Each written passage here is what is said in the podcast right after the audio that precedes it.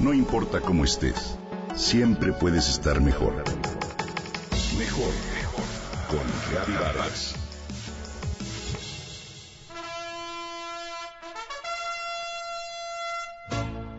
Seguramente conoces ese famoso dicho mexicano que se aplica a las personas que están metidas en muy diferentes asuntos. Es el ajonjolí de todos los moles, decimos para referirnos a ellas. Pero, ¿te has puesto a pensar por qué usamos esta expresión? Muy posiblemente porque el ajonjolí es una semilla ampliamente utilizada en la gastronomía mexicana, en salsas, en dulces, en panes, en condimentos y por supuesto en los distintos tipos de moles. Lo interesante es que esta semillita y la planta de la que proviene, llamada sésamo, se originaron hace miles de años en tierras muy remotas.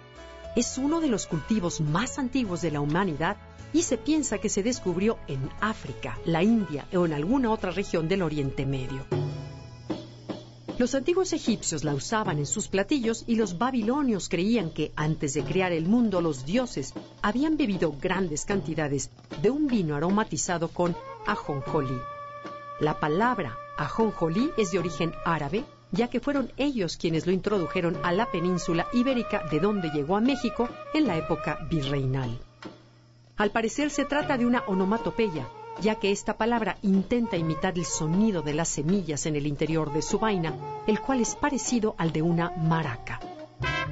El nombre científico de la planta de la jonjolí es Sesamum indicum.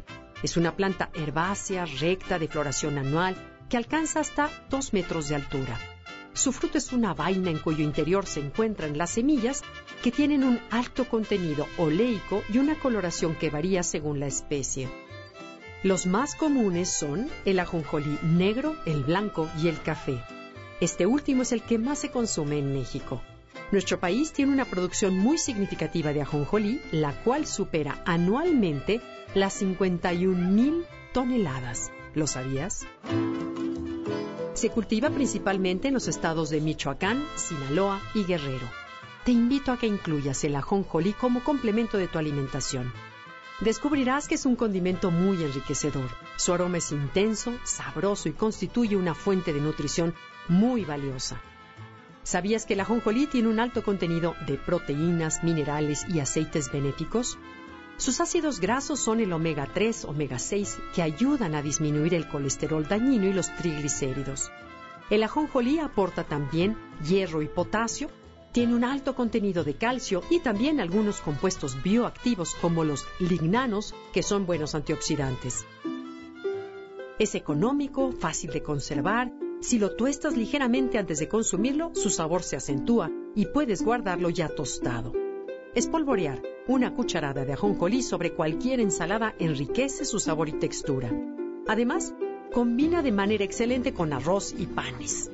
También puedes preparar gomasio, un condimento japonés que mezcla una parte de sal marina por seis de semillas de ajonjolí.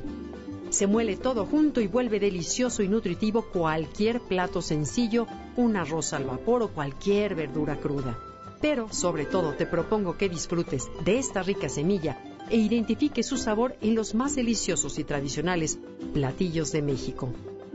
Ese sabor inconfundible de la picadura de la jonjolí que el poeta zacatecano Ramón López Velarte inmortalizó en sus versos.